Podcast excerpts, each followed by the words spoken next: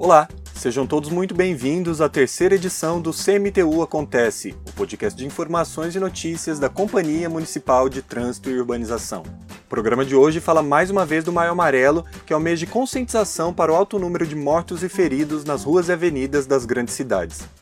E já que o assunto é segurança no trânsito, a gente vai novamente tratar do estudo que a CMTU divulga cada bimestre sobre a violência viária em Londrina. Nossos convidados vão contar como é o processo de produção desse levantamento, que, entre outros dados, traz a informação de que a maior parte das ocorrências fatais na cidade acontece por imprudência e desrespeito às normas de circulação. Ficou curioso? Então chega junto, ajusta o volume do som e fica ligado porque o programa de hoje está só começando.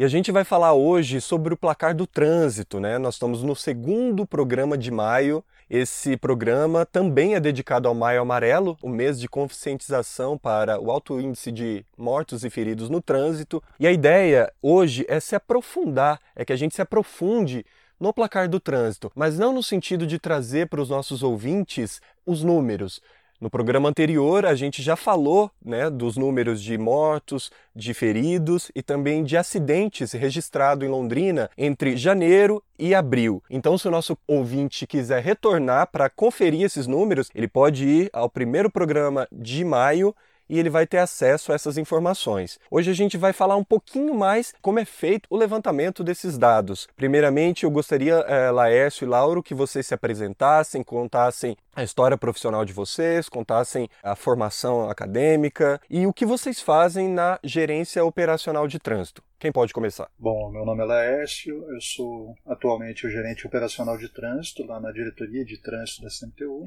A nossa gerência ela cuida de toda a parte de sinalização viária, também implantação de alguns projetos que foram desmembrados do IPU.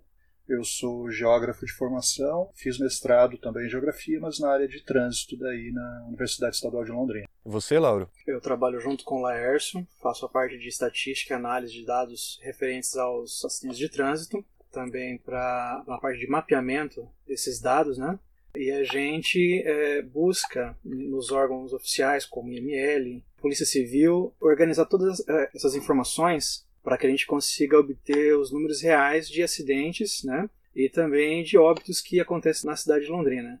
Eu sou formado em engenharia elétrica, sou pós-graduado em gestão e engenharia de tráfego. E, pessoal, o placar do trânsito, ele surgiu em 2014, né? Como que foi essa ideia, Laércio? Eu lembro que você acompanhou o nascimento, né, desse levantamento, desse estudo. De onde veio essa necessidade? Por que surgiu? Em 2013, eu comecei a fazer um trabalho de estatística que até então era muito incipiente na CMTU. Início desse trabalho estatístico, a gente se deparou com algumas dificuldades. A primeira delas foi a determinação de quantos óbitos efetivamente ocorriam em Londrina. Por quê? Cada órgão ele contabiliza de uma maneira. Então, por exemplo, a Secretaria Estadual, a Secretaria é, Municipal aqui de, de Saúde, ou Autarquia Municipal da Saúde, vamos corrigir, ela contabiliza todos os óbitos que ocorrem aqui em Londrina. Ou seja, que a pessoa, mesmo que a pessoa tenha sofrido um acidente em outras cidades aqui do entorno, pelo fato de Londrina ser um centro regional, ela é transferida aqui para o HU, para os hospitais daqui. Se ela vira óbito, acaba sendo contabilizado para o município de Londrina. Mesmo que o acidente não tenha ocorrido não aqui. Tenha ocorrido aqui. Já a Polícia Militar, por exemplo, eles contabilizam todos os que ficam na área de circunscrição deles. Então, ou seja, nas tira disto as rodovias federais, fica separado. A Polícia Rodoviária Federal, ao contrário, somente da área de abrangência deles. O CIAT, em geral, contabiliza somente aqueles que foram que aconteceram no local ou imediatamente posterior. Então a gente tinha uma disparidade muito grande. Eu lembro que o primeiro levantamento que eu fiz, um tinha um número de 164, que era a Secretaria de Saúde, o outro tinha 53 e o outro tinha 20. Então dá uma disparidade absurda. Muita divergência. Muita divergência. Aí a gente iniciou um trabalho em parceria com o IML, com a Delegacia de Trânsito à época, com a Secretaria de Saúde para tentar fazer uma junção de todas as informações. À época, nós tínhamos um diretor, ele veio de Arapongas, em Arapongas eles tinham montado, feito, na verdade, uma compilação de dados, que era o placar da vida. E ele resolveu implantar aqui em Londrina. Então a gente começou, na verdade, era para ser apenas um, um estudo interno, ou seja, uma compilação de dados, de uma forma que a gente pudesse estudar isso internamente. Acabou divulgando e, e isso pegou para a imprensa. A gente acabou fazendo todos os, todos os meses, ou a cada dois meses, uma divulgação desses números. Como que ele é composto, então? A gente trabalha muito com os dados do Corpo de Bombeiros, com os atendimentos que o Corpo de Bombeiros faz. Porque ele atende rodovia estadual, rodovia federal e todas as vias municipais, sejam urbanas ou rurais. É o órgão que consegue atender todo mundo. E a divulgação das informações é muito simples, eles divulgam via site, então a gente tem um acesso muito rápido. Se você acessar hoje, agora nesse horário, você consegue pegar a informação de, de hoje de manhã já. Então é muito rápido essa divulgação da informação. Então a gente trabalha com os, os dados de ocorrências e de feridos muito com o, as informações que vêm do Corpo de Bombeiros. Em relação aos óbitos, não, aí a gente faz um trabalho muito mais aprimorado, aí sim cruza a informação do IML, da Delegacia de Trânsito, algumas coisas que vêm pela imprensa, e aí a gente faz essa junção e consegue chegar efetivamente a quantos óbitos que, que ocorreram em Londrina em cada mês. Uhum. Laércio, a CMTU ela divulga esses dados bimestralmente, né, o placar do trânsito. No entanto, essa apuração ela ocorre diariamente, né? Vocês fazem esse, esse acompanhamento todos os dias, é isso mesmo? Sim, o acompanhamento ele é feito diariamente. Todos os acidentes que ocorrem, particularmente eu nem gosto da palavra acidentes, tá? Acho que a gente trabalha muito mais com ocorrências, porque o acidente ele pressupõe algo que não pode ser controlado. Na verdade, quando você começa a analisar, você percebe poderia sim, na grande, na grande maioria das vezes poderia ter sido evitado. Então a gente prefere trabalhar com ocorrências. Então as ocorrências elas são registradas e nós fazemos um mapeamento também. É, porque a gente tem uma repetição muito grande de números. Então normalmente acho que o Lauro pode falar um pouco mais a respeito depois. Como eu acompanho desde 2014, a gente percebe que existe um padrão. Então, por exemplo, no começo do ano eu posso perfeitamente dizer para você que nós vamos ter, ah, no final do ano de 2020, aproximadamente 3.500 ocorrências do CIAT, sem medo de errar. Que ele reduza um pouquinho, 3, ou que ele suba um pouco, mas eh, esse número vai ser muito próximo. E quando você começa a desmembrar isso por, por, tipo de ocorrência, ele também é muito parecido. Então é muito comum você pegar as informações do placar e diariamente você ter em torno de 10, 11, 12, 13, sempre nesta variação. É muito difícil de um dia dar 15, 17, outro dia dar 3, ele sempre fica muito próximo, seja de atropelamento, seja de colisões. Então você tem um padrão de ocorrência. No entanto, você não tem um padrão de local. E isso é, é, muito interessante, porque isso ocorre um atropelamento um dia na Samuel Kind, outro na Avenida Tiradentes, assim por diante, em locais totalmente distintos, mas em números muito próximos. E eu, pelo menos a leitura que eu consigo fazer, é que isso é um padrão de comportamento que a gente tem. Leva sempre a ter um número muito parecido de ocorrência. Então, o que, que a gente faz? É, além da, de contabilizar esses números, a gente mapeia. Na hora que você coloca isso num mapa digital, no nosso caso, você consegue visualizar onde eles estão acontecendo. Consegue trabalhar aí sim ações para aqueles locais. O que a gente sempre faz é isso em relação ao nome placar, acho que o Lauro também vai comentar a respeito, é, desde o início, como eu falei, primeiro foi placar da vida. E aí existia uma crítica de que como que vocês falam placar da vida se vocês estão posteriormente foi alterado para placar do trânsito, para tirar a palavra vida. Eu particularmente nunca gostei da palavra placar. Placar subentende algo que você está contabilizando. E a ideia é exatamente outra. A gente compilar dados de forma que a gente possa analisar e agir para você reduzir números. Então a gente pensa nessa alteração de nome nesse sentido, que a palavra placar não, não agrada, não é adequada para esse tipo de levantamento que a gente Certo. E Lauro, o Brasil vem diminuindo a quantidade de mortes né, por acidente de trânsito desde 2014. Em Londrina, você que trabalha aí com a compilação dos dados, com acompanhamento, a gente observa essa tendência de queda também desde que o placar começou a ser elaborado? Sim, nos últimos anos, desde 2014 que o Laércio começou a acompanhar esses números, ele teve uma ligeira alta em 2015, mas de 2015 para cá a gente tem acompanhado a queda nos números de óbito. Ela ainda não é o suficiente que a gente espera né, que ela seja, mas ela vem caindo gradativamente ano a ano. A gente partiu ali de 2015 com 100 óbitos e fechamos o ano passado com 71. Então é uma queda relativamente satisfatória, mas ainda não é busca realmente zero mortes no trânsito. Esse é o nosso objetivo real no trânsito, né? Talvez difícil de conseguir, mas a gente pensa e quer acreditar que não é impossível. Você queria comentar alguma coisa, Lércio? Só para complementar, no caso dos óbitos, a gente contabiliza todos aqueles que ocorreram no local e até 30 dias posterior. Antes de 2014 é muito difícil da gente fazer comparativo, porque a metodologia utilizada era outra. Então, de 2014 para cá que a gente usa a mesma metodologia. E aí vem essa perspectiva de queda. Então a gente caiu aí aproximadamente 30%. Né? O objetivo dentro do programa Vida no Trânsito, né, que é do, do, Ministério da Saúde, e o objetivo é que a gente consiga, no decorrer de 10 anos, ao menos 50% de redução no, no, índice de acidentes graves e fatais. Até que ano? Vocês pretendem essa redução de 50%? Londrina entrou em 2017. Entendi. Tá? Então a nossa meta, 2017 até 2026 aproximadamente, a gente teve essa redução de 50%. E você acredita que a cidade consiga alcançar? Porque ao mesmo tempo a gente tem essa, essa meta que é um tanto quanto, digamos assim, ousada. ousada exatamente, a gente tem um aumento né, na frota, vias que não acompanham o crescimento da frota, ou seja, a gente tem um trânsito mais cheio, né, com mais pessoas dirigindo, mas ao mesmo tempo a gente tem esse desafio que é promover essa redução. Você acha que é possível mesmo? Você acha que é uma meta atingível, Lars? Na verdade, se depender apenas dos órgãos de trânsito em si, para que isso aconteça, eu acho muito difícil. Por quê? Apesar de nós termos uma redução nos últimos anos do número de óbitos, a gente não percebe o mesmo, a mesma tendência de redução em relação às ocorrências.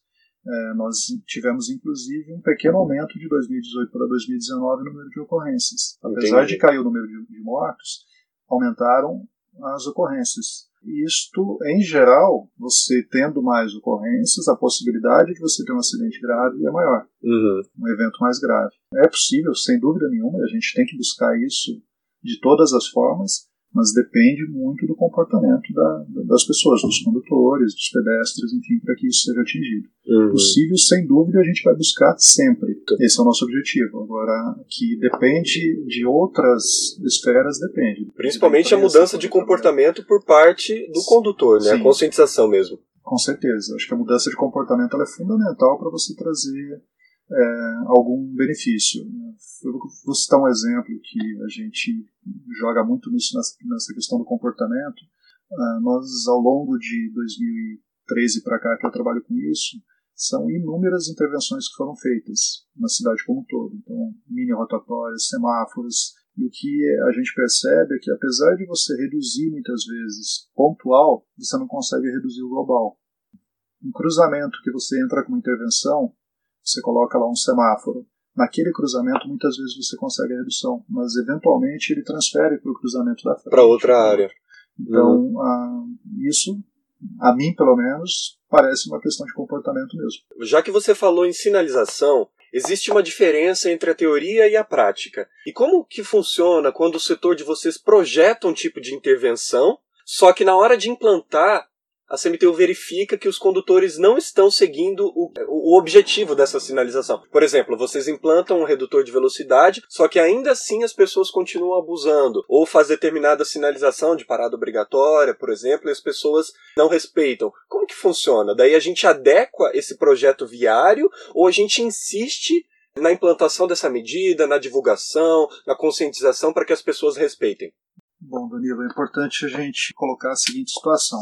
Em Londrina, a gente tem duas instâncias que podem projetar novas sinalizações. A primeira delas é o IPUL. De uma forma muito simplificada, o IPUL faz todo o planejamento macro de Londrina. Uhum, Para quem não sabe, o IPUL é o Instituto de Pesquisa e Planejamento Urbano de Londrina, né, Lércio? Perfeitamente. No caso da CMTU, desde o ano passado, de setembro do ano passado, a gente tem a atribuição de projetar algumas sinalizações a nível micro, o que, que são, em geral, vagas de idoso, de cadeirante, lombadas, travessias elevadas, faixas de pedestre, algumas coisas nesse Situações sentido, mais pontuais. Pegando a tua pergunta, muito comum que nós façamos um reforço de sinalização em locais onde são considerados críticos, onde estão acontecendo acidentes. Eu vou citar um exemplo muito prático, que é a Rua Santos, esquina com Mossoró. Certo.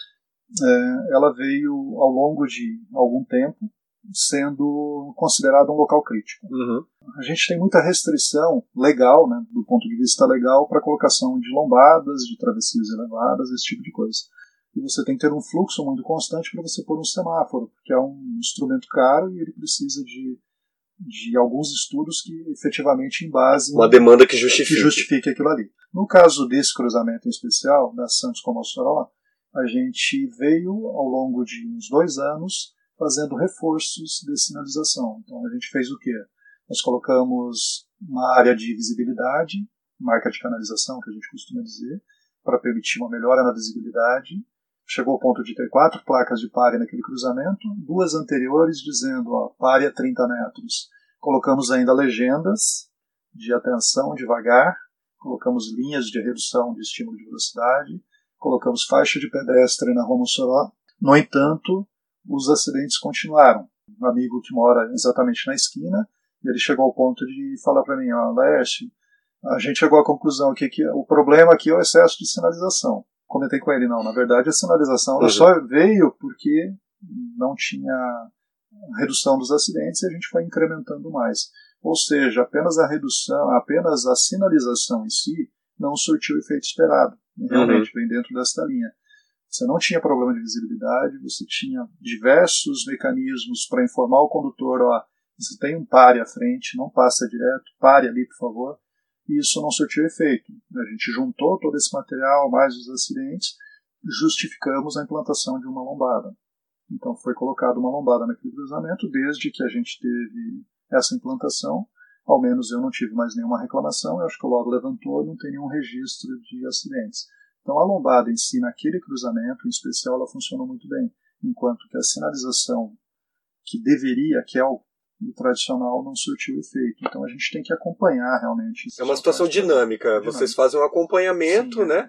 É e conforme os resultados vão aparecendo, vocês podem promover uma alteração ou Sim. outra, é isso? Um exemplo, uma faixa de pedestre. A primeira etapa de uma sinalização é você fazer uma faixa de pedestre normal indicar aos condutores, olha, aqui é um local adequado para o travesseiro pedestre, você ande com cautela, com cuidado.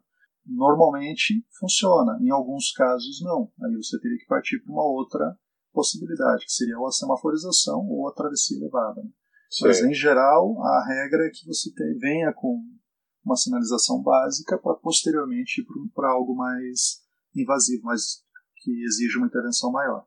E Lauro, boa parte das pessoas que morrem em acidentes de trânsito é formada por jovens, né, do sexo masculino, com idade produtiva, digamos assim, né? São pessoas com até os seus 59 anos, são pessoas que não estão aposentadas, e também o público maior é formado por motociclistas, talvez por serem veículos de mais fácil aquisição, mais baratos. A motocicleta ela não apresenta né, a proteção que o, que o carro, que o automóvel traz. E em Londrina, qual é o perfil das vítimas de trânsito? É, Dos óbitos, né, aliás. Sim, é, não foge muito à regra. Em relação aos óbitos, ele é um pouco mais espaçado, essa faixa etária, mas a gente tem uma, uma concentração maior entre os 18 e os 30 anos. Né? O primeiro momento em que a pessoa tira a sua habilitação, e não necessariamente a pessoa tira essa, essa carteira com 18 anos. Então, ao longo do tempo, aí, é, a gente tem pessoas entrando inexperientes no trânsito. E a gente consegue observar depois, fazendo uma consulta um pouco mais aprofundada, o tempo de habilitação dessa pessoa naquela categoria. Então a gente consegue perceber sim que há uma certa ligação entre as pessoas recém-habilitadas ou que estão ali há pouco tempo no trânsito com esses acidentes e eventualmente no óbito também. Então essa faixa etária entre 18 e 30 anos é a faixa etária com maior índice de acidentes e de óbitos. Em relação aos acidentes, a gente consegue observar sim que entre 18 e 24 anos, aqueles primeiros 5 anos, tem um alto índice. A nossa curva, o pico dela, está mais ou menos nesse, nesse período de 23, 24, 25 anos, e a partir daí que ele começa a cair a nossa curva ali de acidentes de trânsito. Uhum.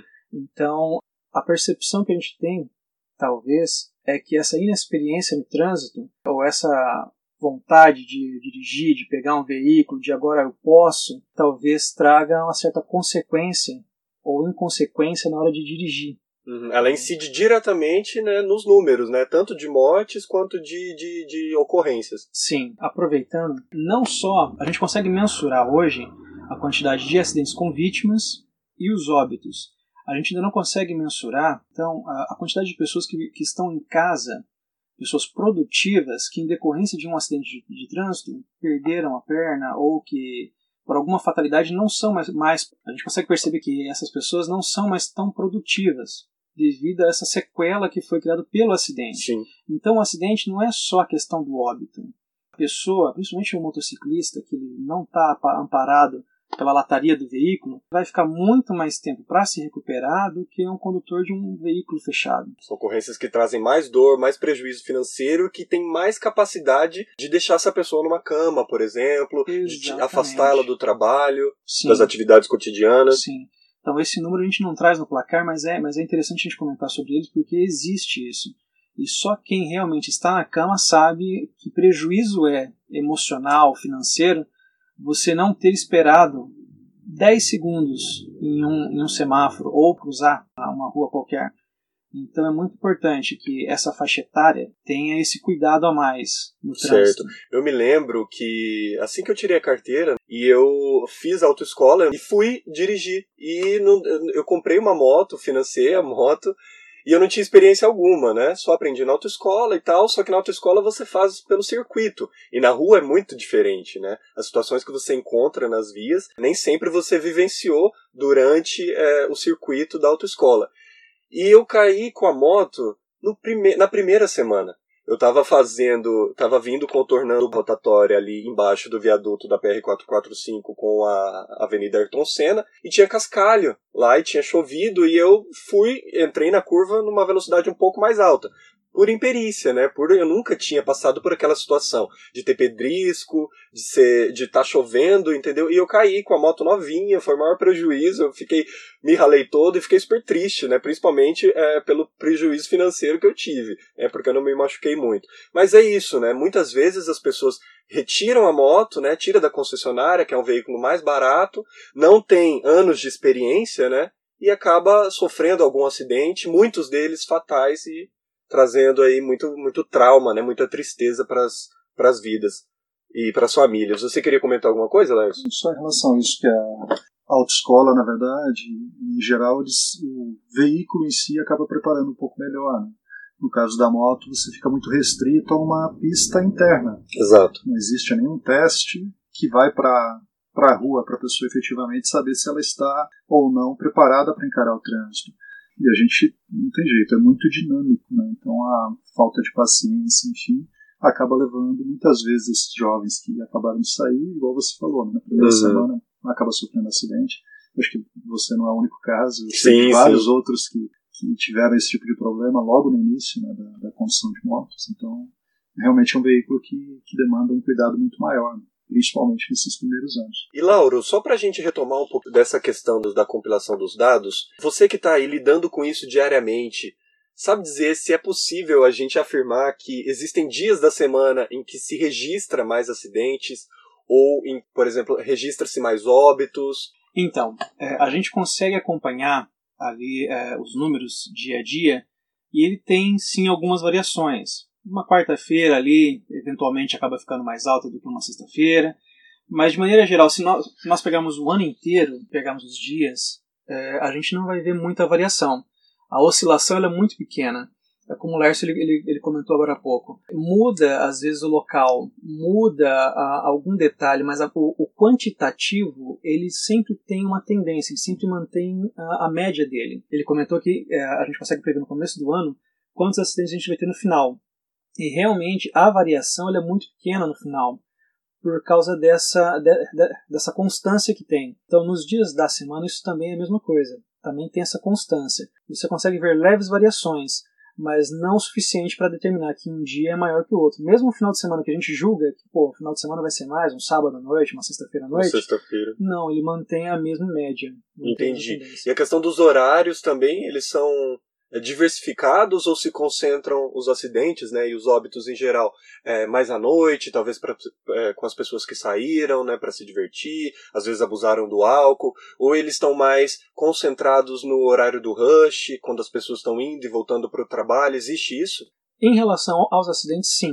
Os acidentes a gente consegue perceber que de de madrugada eles são bem menores do que durante o dia, né? O horário produtivo, que seria mais ou menos ali entre 8 da manhã e 6 da tarde. E a gente tem uma concentração desses acidentes nesses horários de chegada e saída para horário de almoço, entrada e saída uh, do serviço, né, 8 da manhã, 9, entre 11 e 1 da tarde, depois ali entre 4 e 6 horas da tarde, né?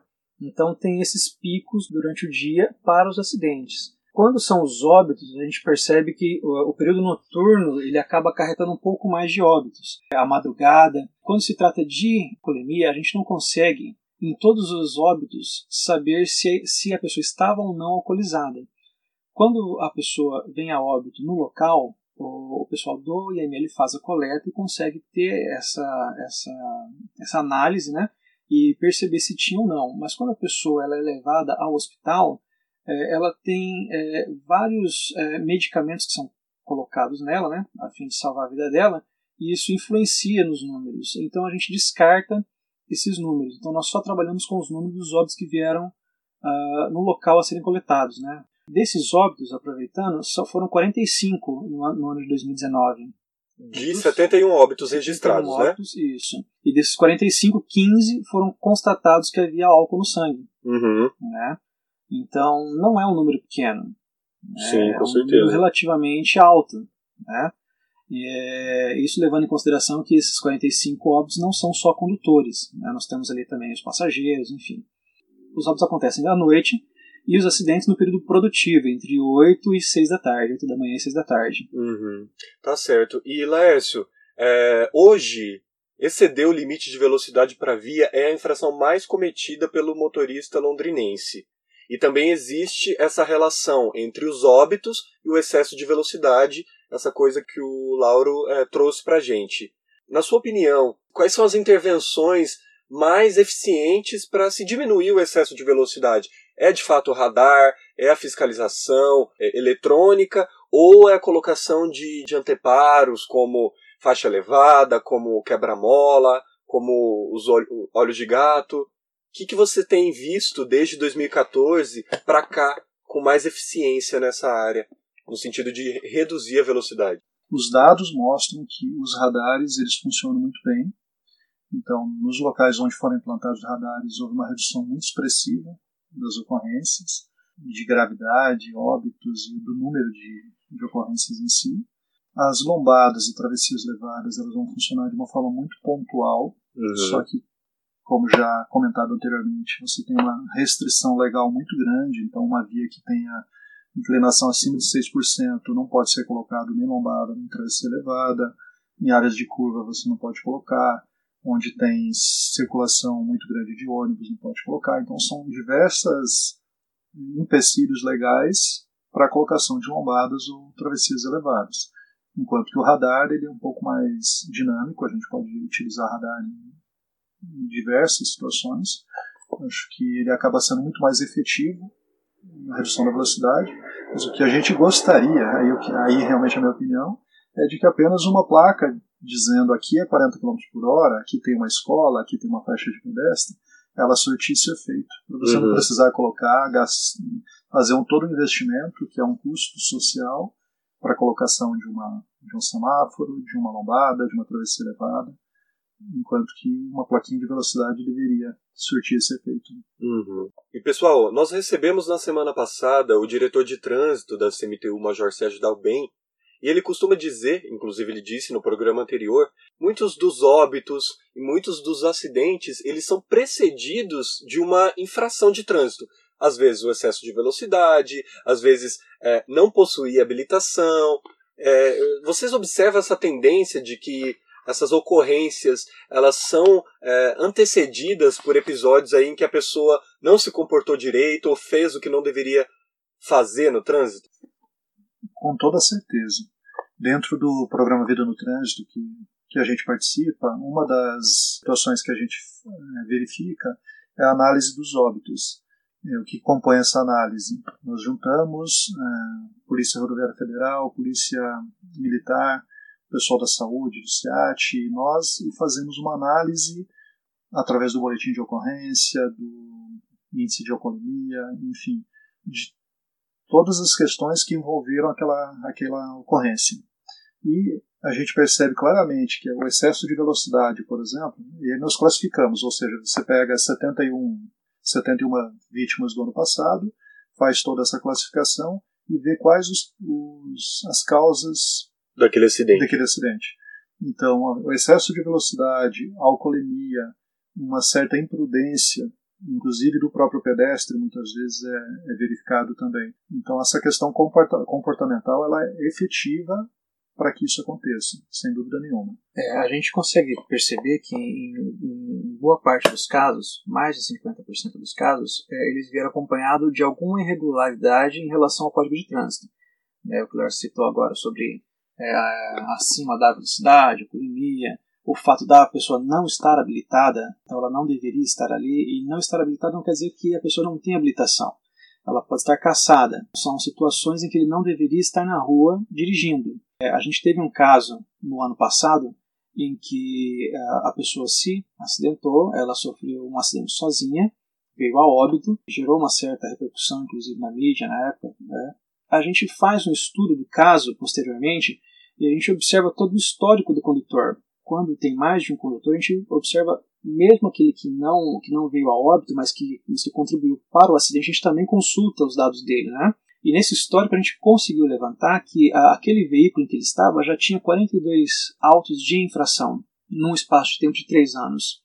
Grande parte desses autos era de excesso de velocidade. Uma das causas do, da, do óbito dessa pessoa. O último que ele havia uh, tido uh, tinha sido uma semana antes. E o condutor também não, não era habilitado. Então, olha a, a sequência de situações que era para este condutor não não ser condutor, não uhum. estar dirigindo. Naquele momento, ele não deveria estar ali. Então a gente vê um caso como este que não é um acidente, porque o acidente, como, como o comentou, é algo que a gente supõe que pode ser, ser evitado. Neste caso, ele assumiu o risco. Sim, é sim. diferente do acidente. Uhum. As pesquisas em geral que tem a nível nacional, eles colocam praticamente 90% das ocorrências elas poderiam ser evitadas se houvesse uma maior cautela ou nesses levantamentos que a gente faz, vem desde 2017, é muito nítido. Tem muitos casos que a pessoa não era habilitada, ou então ela estava com a habilitação suspensa, ou havia um excesso de velocidade, ou então o veículo não era regular, ou seja, se tivessem sido respeitadas as regras devidas, ou seja, automaticamente você reduziria para 60%, 70% desses óbitos no caso de Londrina.